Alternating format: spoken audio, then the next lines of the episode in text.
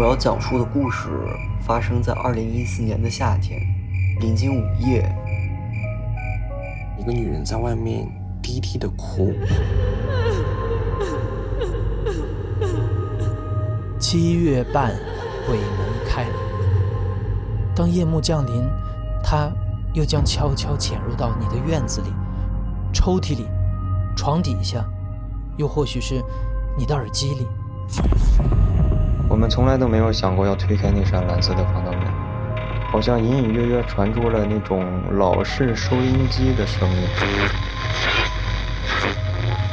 我当时整个人头皮瞬间麻掉了。我说：“难道我的房间有另外一个人进来了？”这个男孩在原地又提高分贝，继续喊道：“里面有鬼！”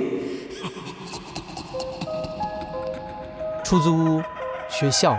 寝室，还有让你最放松的那个家。或许在你熟悉的地方藏着什么陌生的东西。我不敢回头，我只能自己心里面默默祈祷，说我只是太紧张了，我只是太紧张。那天夜里，让你看见的、听见的、感受到的是真的吗？那些让你毛骨悚然、脊背发凉的亲身经历，你可能想要否认，但是你可能永远也无法解释。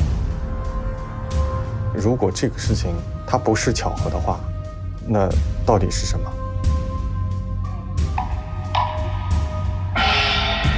春风干燥，小心捕捉。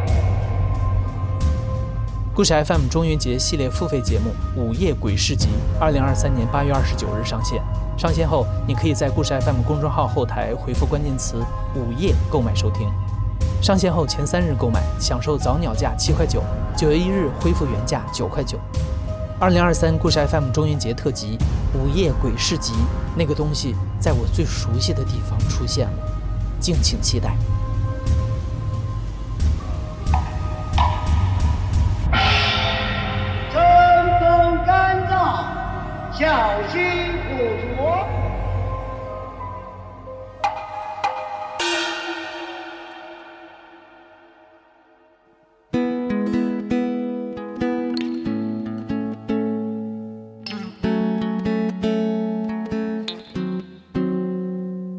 你好，欢迎收听故事 FM，我是艾哲，一个收集故事的人。在这里，我们用你的声音讲述你的故事。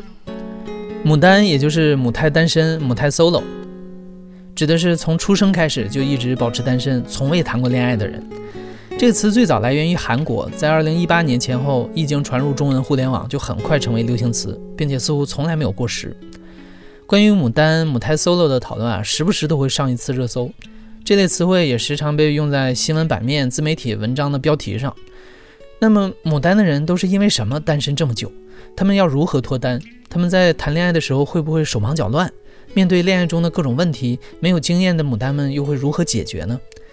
我们今年的这个七夕特辑就聚焦在牡丹上。我们找到了几位曾经的牡丹人，聊聊他们在牡丹多年之后第一次恋爱的故事，或者是寻求恋爱的过程。如果你也是一位牡丹，或许你能 get 到一些脱单的技巧和方法。如果你不是牡丹，那么三位讲述者在不同恋爱阶段的各种经历和心境，或许也能带给你一些小启发。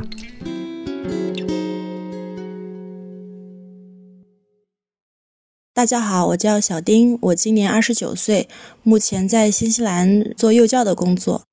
在我遇到我现在的伴侣，嗯，屁屁之前，我有二十六年的牡丹经验。小丁用别扭来总结自己的性格，他不会表达感情，遇到喜欢的人，更多的是脑补一些天花乱坠的情节，感动自己，但不敢付出行动。而且，哪怕发觉有人喜欢自己，他反而会刻意保持距离。还有最重要的一点，在农村长大的小丁，直到大学才了解到同性恋这个群体。他自己也是在工作之后才意识到自己可能更喜欢女生。我跟屁屁是在二零二零年七月份认识的，是在新西兰的一个滑雪场。当时我们两个人有一个共同的好友嘛，然后嗯，我跟那个朋友一起去滑雪，然后中间休息的时候，我去餐厅就看到我那个朋友跟他在聊天，我那个朋友就短暂的给我们相互介绍了一下嘛。嗯，我当时对他没有留意太多，只觉得他头发很长，然后眼睛挺好看的，然后也没有怎么聊天。下午的时候，我那个朋友就发了一张我跟我那个朋友的合照。后来他晚上就跟我说，咖啡厅碰到的那个他的好朋友，也就是屁屁嘛，留言说：“哇，这个妹子好好看呀，她有没有对象啊什么的。”后来有一个周末，他来到我们租的那个房子住，因为我们住的地方离滑雪场很近嘛。然后我就发现他。对我的方式跟对我朋友的方式不太一样，我就发现他对我还挺注意的。比如说那天晚上我跟我朋友一起弹吉他唱歌嘛，我就有瞄到他在，嗯，应该是在拍视频吧，但是他镜头基本上就只对着我。经过朋友从中牵线，小丁得知了屁屁对他有好感。后来小丁和屁屁频繁的会在滑雪场遇见，两个人也有很多的交流。在交流中，小丁得知原来屁屁也是母胎单身。就这样，两位牡丹在滑雪之余聊得越来越多。有一次，我们两个人刚下缆车，他碰到了他的一个朋友嘛，他跟那个朋友打招呼，然后就顺带介绍我，就直接说：“呃，这是小丁，这是我喜欢的妹子。”当时我跟他那个朋友就石化了，什么鬼？突然之间说这个，然后他朋友就说：“你你你这么直接的吗？”他估计这个时候才意识到自己刚刚说了什么东西，他就改口说：“啊，我我是说这是我有好感的妹子。”我一整个人就大脑宕机，我完全就不知道怎么处理这个这个场面，所以我立马就穿好了雪板，然后就飞速冲下去。坐第二趟缆车的时候，他估计也是怕尴尬，他本来想让他的朋友跟他一起，但是他朋友就就走了嘛，没有跟我们一起，然后就我们两个人在缆车上，嗯，一开始的时候两个人都没说话，就就很尴尬的在那边沉默，然后我心想啊，不能这样子，这样下去朋友都没得做，这算什么？然后到中途的时候，我就问他说：“你刚刚那样算是在表白吗？”然后他讲：“嗯，不是，我要是表白的话，我肯定会更正式的。”然后我说哦，那还好你没有表白。小丁的这句还好，差点让屁屁以为小丁不喜欢自己。但实际上，小丁只是因为很快准备回国，并且已经买好了机票了。在小丁原本的打算里，他回国之后就会顺从父母的心意，随便找个人结婚凑合过日子。虽然心里对屁屁也有好感，但小丁知道这段感情注定会无疾而终。但突如其来的疫情使得小丁的航班一再取消，几年之内都没有办法回国。这也有了后面的故事。这缆车快到顶的时候，我鬼使神差的就问了一句：“我说你要是不介意的话，嗯，就谈几个月的话，我觉得我们也可以试试。”然后他就犹豫了一会儿，他就说：“那我回去考虑一下。”我那天晚上其实是很忐忑的，因为。我本来以为他是喜欢我的，我心想，我既然说要试一试，他应该会立马同意吧。但是他居然说要考虑一下，所以我就心想，会不会这次又是热脸贴冷屁股？他会不会回来跟我说，算了吧，你都要走了，嗯，还是不要这样了。所以，嗯，第二天的时候，一开始我看到他，我是很紧张的。但是上了缆车之后，他开始脱头盔，我就知道他这么严肃，肯定是要跟我表白。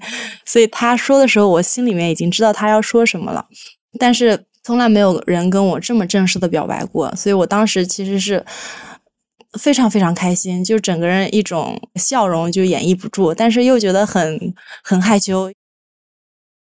由于双方此前都没谈过恋爱，所以正如一般人对于牡丹的想象，两个人在接收对方恋爱信号的时候，在面临恋爱进程推进的时候，都有些笨拙和迟钝。刚开始的时候，我们两个人的节奏是不在一个频道的。比如说，我们两个人就是已经在一起两三天了，他还没有牵过我的手，然后我就有一点着急。有一天晚上，我们俩一起散步，然后我就说：“我觉得好冷啊！”我心想，他应该能够把握住这个信号，要不就把我的手握住，要不就离我近一点。结果他跟我说：“哦，那怎么办？要不你颤抖一下？” 我就给我气的，我觉得你这个人就是这么不解风情呢。唉，后来我就跟他说了这件事情嘛，我说我觉得我们两个人好像老是有一段距离，嗯，就是。好像就没有那么亲密，他就说，因为呃，因为觉得我也是第一次谈恋爱嘛，怕自己嗯太太着急的话，可能我会不适应。我就说，那我们也可以慢慢的，稍微的进度快一点嘛。然后后来有一次他开车送我回家的时候，他就在车里说他想亲我一下，然后他就凑过来飞快的亲了一下我的额头。我当时觉得，嗯，这还有一点像情侣的感觉了。然后第二天他再送我回家，我说那我这次要亲你一下。然后我就让他把眼睛闭上。就偷偷的亲了一下他的嘴巴，他立马把眼睛给睁开了，就是一脸那种又惊喜然后又震惊的表情，就说你怎么突然之间就亲我的嘴巴了？第三天还是他送我回家嘛，他就说那这次我要亲你，我以为他也是跟我一样，可能就蜻蜓点水的亲一下嘛，我就把眼睛闭上，结果他刚凑过来。然后就开始伸舌头，我一下子吓得就给他推开了。我说你干嘛呢？然后他他整个人也很紧张。他说啊，我我以为你想让我想让我那个深吻什么。我我说我们两个人才在一起几天呢，你就想跟我深吻？那天给我气死了。我回去之后我就开始思考，嗯，会不会我其实真的不喜欢女生？不然为什么我这么抗拒他伸舌头这件事情？但是现在当然理解，是因为我们两个人根本感情基础 还没有建立起来，那那舌吻舌吻肯定就是有一点太冲动了嘛。所以我觉得刚开始的时候，就是我们两个人一起去探索到底哪一个节奏是最合适的，这个过程还还是算蛮坎坷的，吧？我觉得如果我们两个人但凡有一个谈过恋爱，那可能把控这个节奏方面都不会这么有一点笨拙的感觉。和屁屁在一起的第二周，小丁从滑雪跳台意外摔下骨折，屁屁因此提出两个人住在一起，以便更好的照顾小丁。小丁原本以为只是在养病期间短暂住在一起，但那次同居之后，两个人至今都没有分开过。从那之后，他们的感情发展的很快，很多曾经需要互相试探很久的恋爱环节，两人同居之后都得以迅速推进。我当时有担心过，会不会我们两个人进度太快了，到后面就没有新鲜感。我其实还蛮紧张的，就是一直觉得，哦，我们会不会其实现在所有的这种幸福的感觉，都是因为在热恋期的作用？会不会后面大家彼此熟悉了之后，就没有这么，嗯，这么甜蜜、这么心动的感觉了？但是现在在一起，嗯，我们已经在一起三年了嘛，然后。嗯，还是感觉跟以前差不多的，就是还是每天早上我走之前就一定要亲他一下，然后他晚上下班回来第一件事情就要跟我抱一起，两个人还是对彼此有很多的爱意，然后还是每天都想跟他在一起做很多事情。小丁和屁屁在去年先后向对方求了婚，目前两个人正在筹备婚礼。如今再回看，曾经那些导致小丁牡丹了二十六年的自卑和逃避情绪，也在这段笨拙的恋爱中被另一位牡丹治愈了。我觉得我应该是很幸运的一个人，因为我没有想到我第一次谈恋爱就能遇到一个跟我性格完全不一样，但是跟我完全互补的一个人。遇到皮皮以前，我是一个性格很别扭的人，然后我对自己有很多的苛责，因为家庭的关系，我会不断的自责。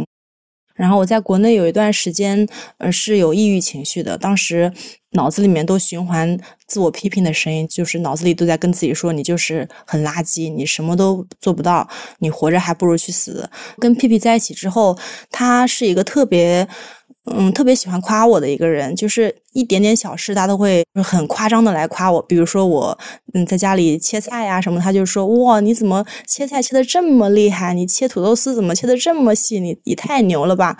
说多了以后，我自己也开始慢慢的，嗯，比比较客观的看自己吧。就是我就意识到。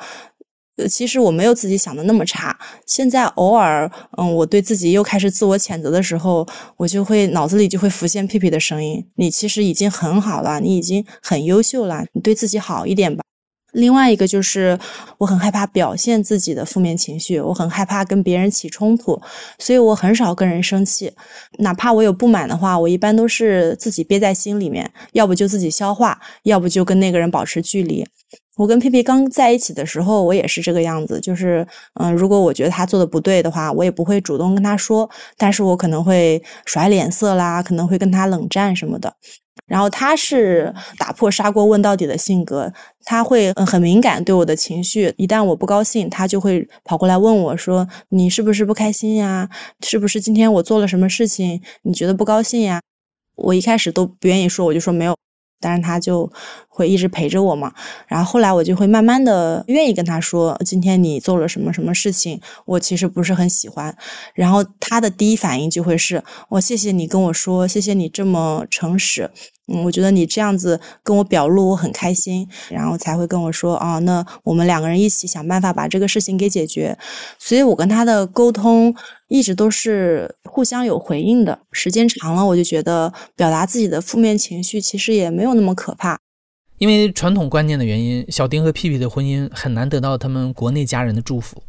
但好在他们都拿到了新西兰的居留签，至少在未来相当长的一段时间里，他们会在工作空闲的时候去滑雪，还计划着包一块菜地种些蔬菜，或许还可以买一辆房车到处旅游。当然，像小丁那样等着等着就等到了一个未婚妻的人，毕竟是少数，而且人家是有滑雪这样的社交渠道啊。对于公司和家两点一线、没有其他社交渠道的牡丹人来说，咱要是想脱单啊，还是得主动出击。那下面这位勇闯交友软件的牡丹侠客就分享了他从小心翼翼下载交友软件，到最后运用交友软件脱单的故事。我回想起来，我身边的女生几乎没有讨论过交友软件，哪怕讨论也是非常私下的讨论，而且会彼此确认你也用交友软件，那我也用交友软件，我们可以讨论这件事情。这就是我说的那位牡丹侠客，她叫小美。今年三十岁，曾经母胎单身了二十七年。小美从小在单亲家庭长大，母亲在小美成长的过程中一直回避有关感情的任何讨论。那另一方面，在小美以前的认知里，能谈上恋爱的似乎都是那些家境殷实、长得好看的人。那自己不满足上述条件，也就没有资格谈恋爱。可以很明显的感觉到，在学生时期，陆陆续续，其实班级里面的同学就是会有在一起的情况，而优先能够进入关系的，其实是那些学习很好、相貌很好或者是家庭很好的同学。其实我的外形很像一个，很像一个运动员，就是留了很短的头发，然后也一直在穿运动的衣服，不像其他女生会梳马尾，会已经开始会打扮自己。大家会觉得运动员去甜甜蜜蜜的谈恋爱，或者说很小鸟依人的撒娇是一种违和。从大学毕业之后，其实很明显的能感觉到，你不再受同学关系的影响，你可能能够通过自己的能力去证明自己。呃，我在工作的阶段里面，我觉得是在不同阶段都获得了超出我预期的认可的，以至于我那个阶段是对于感情的需求是比较忽略的。然后，但是会有，当你新参加一个聚会，或者说新认识人，或者是公司的领导，就有人问你说有没有恋爱的呀，有没有男朋友啊？然后你只能很害羞的说啊没有。然后这个时候，大家好像条件反射都会问你说，那要不要帮你介绍一个呀？但是我记忆当中是没有任何一个人认真的为我介绍过对象。你还没有谈过恋爱，你是不是有什么问题？大家在。聊天里面会有意无意透露出他们是这样的观点，但是他们调侃过你之后，也并不会为你负责，考虑说，哎，我身边真的有一个还不错的人，我挺想介绍给你的，就都没有下文了。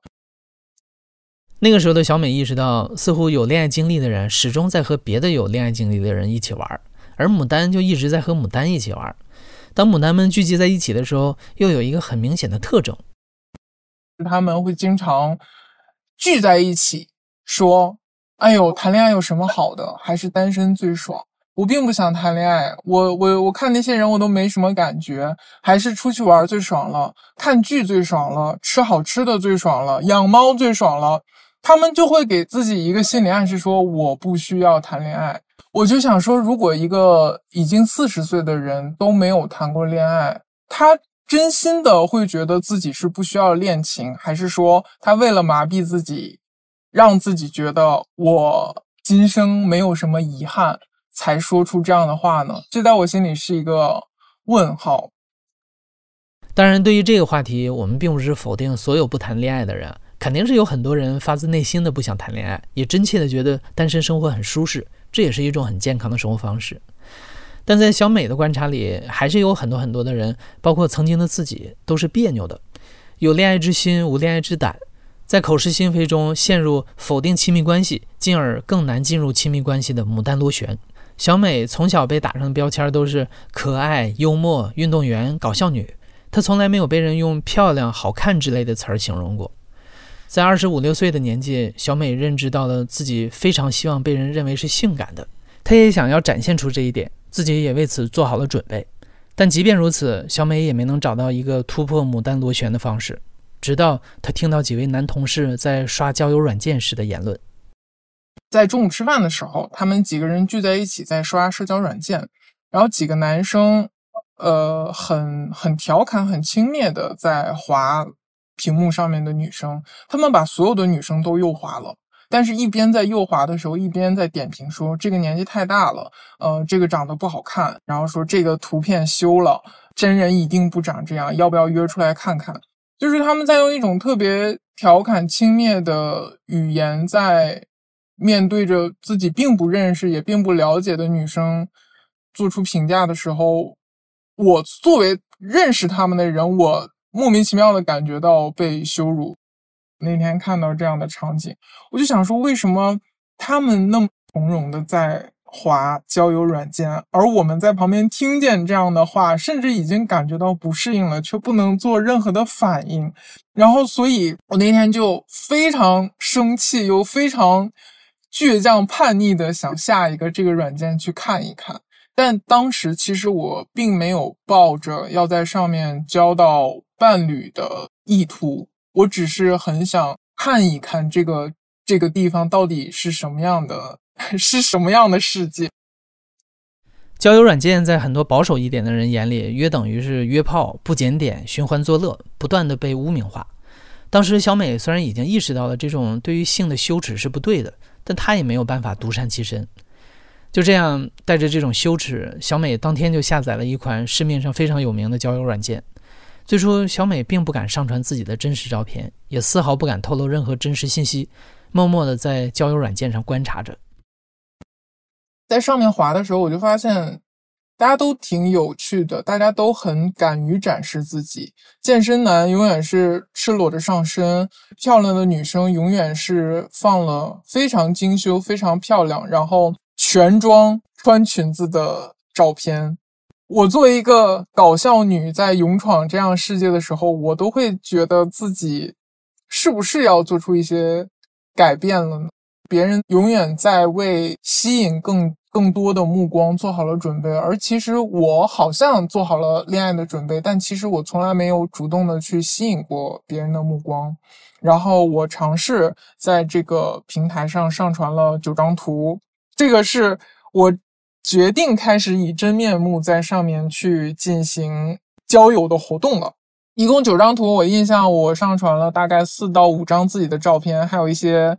呃，很搞笑，很生活，其实言之无物的照片，然后在简介里面写了一小段非常幽默的打油诗，向其他人透露了可以约我出来喝酒的信息。我印象里，我滑到的第一个也见了面的人，他在他的照片里就表现出很很冷静、很克制。那个人吸引我是因为。他的照片和他的描述跟我的气质很像，就在软件上面和他进行了一些交流。在交流的时候，我还没有下定决心说我要去见这个人，所以我的聊天是很大胆的，说出了一些我面对着这个人是不太敢说出来的，在我看来比较露骨的话。现在看起来可能其实没什么。然后我们互相添加了微信，然后我记得我在添加微信的时候还不太敢。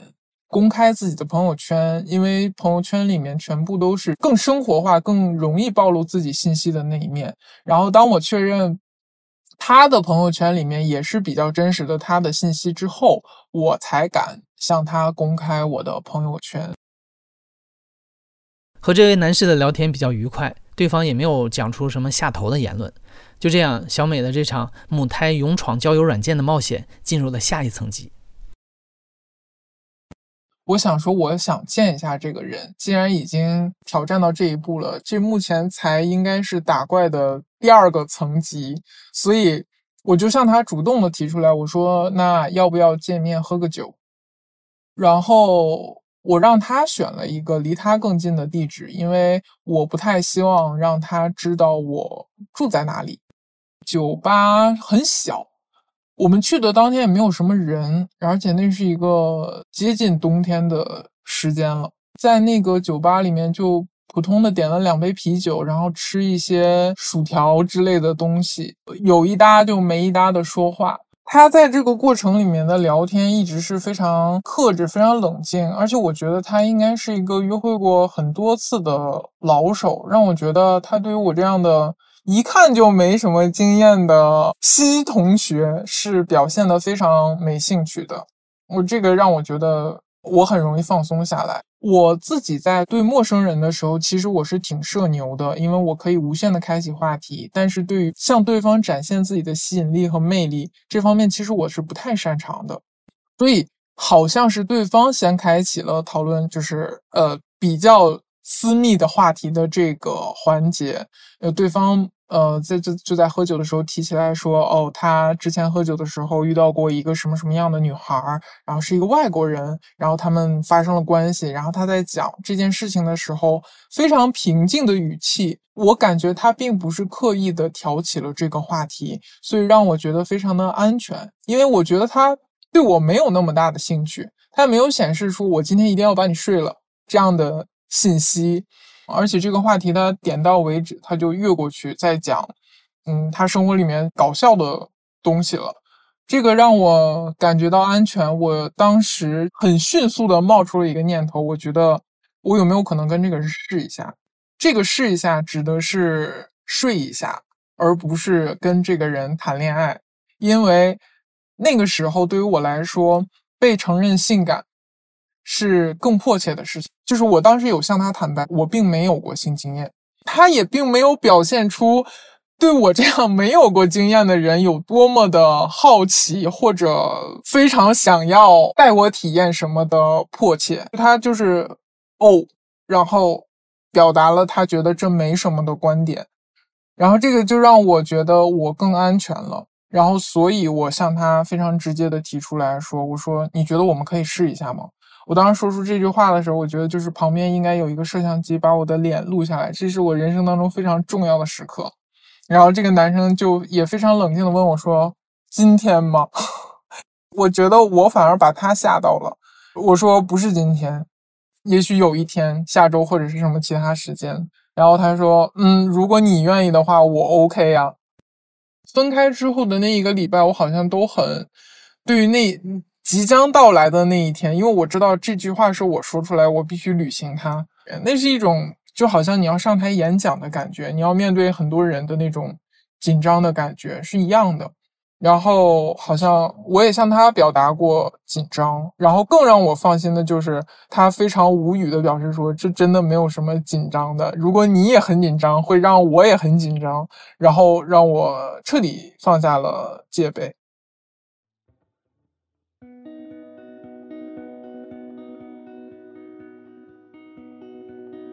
发生关系的那一天，就是在他的家里，我还表现的比较紧张，但是我尽量做到像我曾经设想的那样，我要去主动的去做一些什么，然后相互之间要要要要有怎样的服务，我觉得我是做到了的，然后最终我觉得我的体验也是可以用愉快来形容。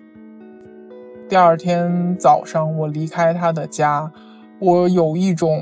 就是我突然觉得自己的身体上应该也多了一些光芒，我做到了一件我之前没有想过我会敢于去尝试的事情，而且我保证了自己的安全，而且在那个过程里面，我觉得我们做到了互相尊重，这对我来说是可以用愉快圆满来形容。然后，呃，我们在那段时间里面维持了一段时间这样的关系。我觉得我和那个人很聊得来，他非常不吝啬的用我说话的方式去夸奖我和或者是表达对我的喜欢，但是我很明确，我不能爱上这个人，我也没有对他就是有非常冲动的喜欢。此后，小美又在交友软件上遇见了其他男士，聊得不错的也会约到线下见面。其中一些男士很好，也有一些男士不讲卫生、名不副实、动作猥琐。小美转身就走。小美说，在勇闯交友软件的这场冒险中，她越发能从对方的一句表意暧昧的话中读出言外之意，越发能分辨出对方一个细微动作所暗含的真实意图。当我发现我能够识别这些信息的时候，我对自己的信心又增强了一步，因为，因为我觉得牡丹有一个心态，就是就是当你。面对自己喜欢的人和不喜欢的人的时候，你是没有经验去处理这样的信息的。所以下载交友软件能够让我们有很多次模拟考。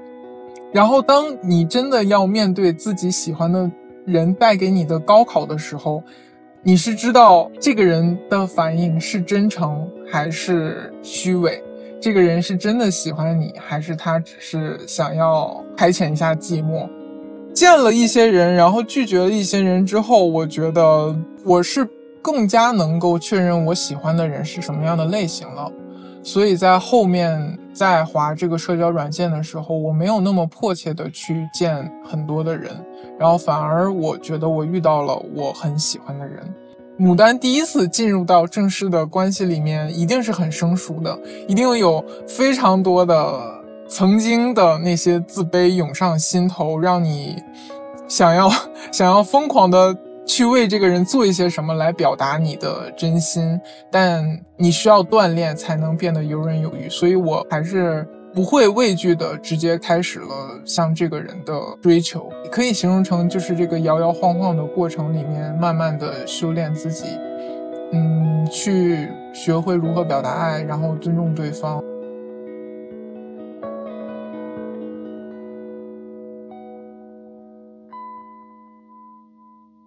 小美的脱单冒险游戏通关之后，又进入了与男朋友相处的全新关卡，可见这又将是一个跌跌撞撞的打怪升级的过程。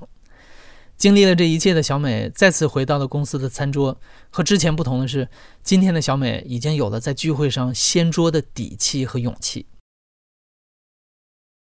当我在告别了上一家公司，我们再聚会的时候，他们会发现我的造型改变了。然后他们的第一反应调侃就是说：“哟，最近是不是谈恋爱啦？”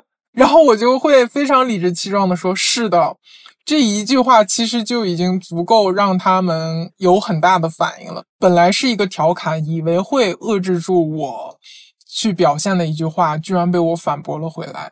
然后他们会说：“啊。”那真的假的？这个人照片要不要给我们看看啊？这个人多大？就会盘问起非常细节的问题，甚至会问很私密的问题来挑起他们的的兴致和话题。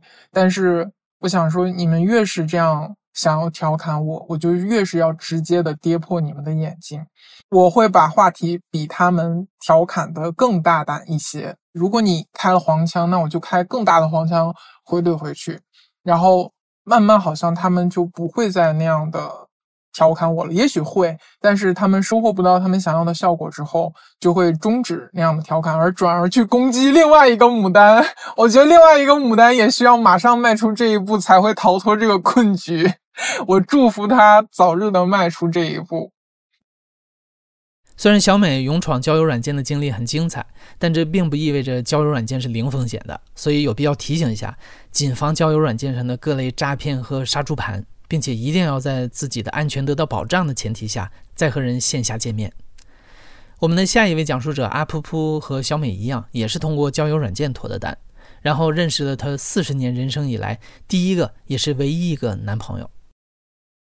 一开始不知道多大，就突然有一天聊到说他是。九八年的，然后我是八三年的，那我就比他大十五岁。你刚才听到的声音来自于阿噗噗，今年四十岁，目前在华东地区做销售工作。阿噗噗开始工作就一直很忙，十多年里几乎每天都在加班，几乎没有除工作外的任何社交。加上他对自己的身材不自信，所以当他在交友软件上遇到他刚提到的这位小他十五岁的男生的时候，阿噗噗已经母胎单身了三十七年。到了我三十五六岁的时候，啊，我突然就有那么一段时间，就特别特别的渴望被爱这件事情，我就好想谈恋爱。有那么一段时间，就一直是这种状态。其实我们俩就是在交友 APP 上认识的，一开始呢，就是聊天嘛，就我也会发一些比较有趣的状态，然后，呃，他也会看我的状态。我也并不觉得说姐弟恋会是我的障碍，因为我我已经有一点点喜欢他了，然后他呢也有一点点去暗示明示会喜欢的意思，然后慢慢呢就基于这个共同的目标，我们就见了一个面。在见面之后的话，就他很主动，很愿意去表达喜欢我，而且他说话的状态跟你相处的状态，你并不觉得他比你小这么多。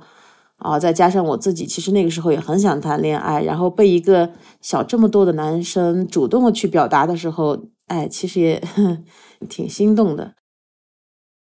这次见面之后，两个人还是保持着在软件上聊天的状态，但很快男生就在又一次的见面时向阿噗噗表达了爱意，然后他送我一束巨难看的花儿。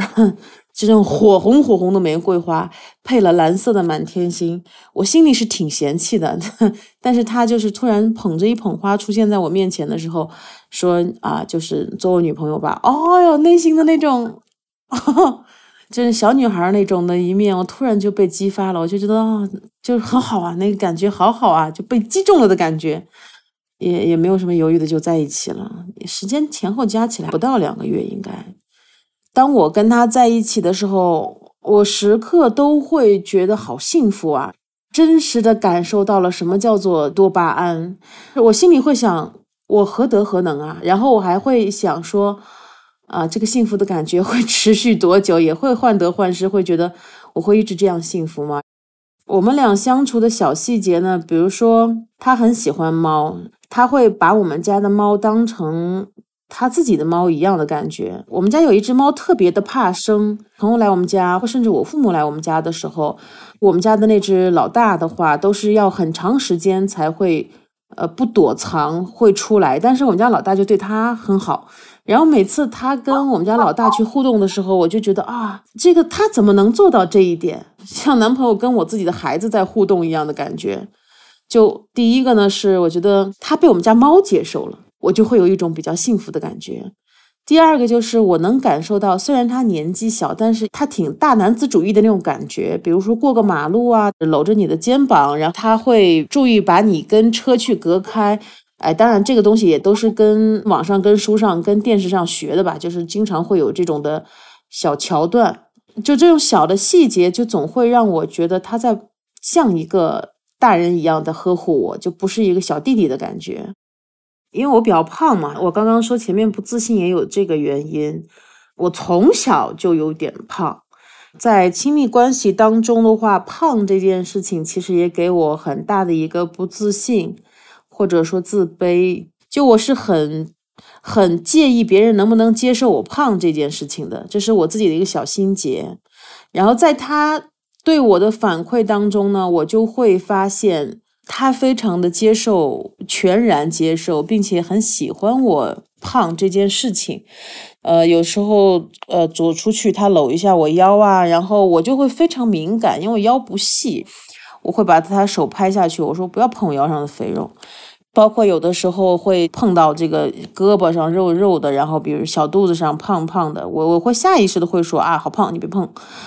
他很认真的跟我讲说，肉肉的很可爱。他又说：“哎，你看这个胖胖的，然后咚咚咚的感觉，多么的 Q 弹。”然后他会有这种一些表达。然而，由多巴胺主导的感受注定会有减退的那一天。以往的幸福感受会随着多巴胺的减退慢慢减少，厌恶和不适感逐渐占据了上风。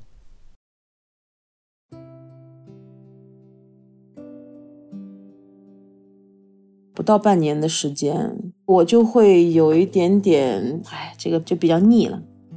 我认为啊，他是一个情感需求会比较高一点的这么一个人，然后我是一个情感需求可能没有那么高。然后呢，他很粘人，对我来说，比如说每周末我们见一下面，然后约一下会，一起看个电影，一起。呃，吃个饭或者一起做一些这个这个亲密的事情等等之类的，我觉得这个频率足够了。但是他每天都想见面，一开始我通过语言这样的表达是不管用的，他还是很喜欢去一起相处，我就觉得有点受不了。这种粘人就会让我觉得，哎，真的好粘人，粘到我已经无法呼吸的感觉了。我后来剖析自己啊，因为我自己。呃，生活了十多年的时间。刚来这个城市的时候，就一直在工作，生活里面除了工作什么都没有，所以我其实很长的一段时间我已经习惯独处了。突然有一个人跟我做这么亲密的一个互动和接触，我我就是受不太了的。情感需求存在差异，只是阿噗噗对这段感情态度转向的一个原因。恋爱中的许多小事也在逐渐抽走阿噗噗对于这个男生的喜欢。两人相处期间，有一次阿噗噗在一场大雨之后救助了一窝小猫，因为在被雨淋过之后，小猫都出现了失温的状况，加上猫妈妈的营养不好，小猫的生命十分脆弱。就有一天他在我们家的时候，我突然发现又有一只小猫没了，就这是第二只，这不是第一只没了的。第一只的时候没了，我很难受，但是那个可能没有说难受到无法忍受。但是第二只小猫没了的时候，就怎么又没了？然后就我很自责我自己，我的第一反应是我难过归难过，我一边哭，但一边我还得赶快把小猫给，唉，就是拿出去，然后看怎么把小猫的尸体处理掉，然后那个笼子我也得用酒精啊什么得擦一下，因为我不知道它还留下多少病毒，会不会影响小猫。就在这个情况之下的话，其实对我内心来说。我是需要他帮助我来处理这件事情的，然后，但是呢，他的第一反应是什么呢？他第一反应是抱着我，然后让我不要难过了。就是我确实难过，我一边哭一边在处理，然后他就抱着我不让我干活，让我不要难过了。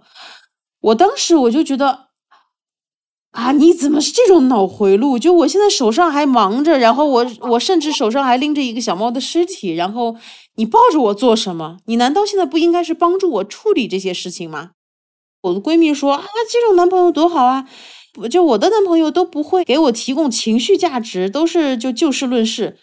但是我觉得我是不是因为单身时间太长了，再加上我确实年纪比较比较大，然后我就会觉得，那先要把事情解决，然后再去处理情感啊。就我们两个人的对于事情的反应是不一样的。还有就是他报了个证考试，然后在那个我们一开始还没见面的时候，他天天跟我讲说啊我在考证，然后要去看书啦，然后那个啊晚上就就是什么工作完以后，我接下来要看一个小时的书，我要做做题目。后来我就发现，当我们开始谈恋爱以后，他就好久好久没有看书，总是喜欢跟我拥抱在一起，总是喜欢跟我去做一些这个亲密的接触，但是他反而就是把自己正事儿给耽搁了。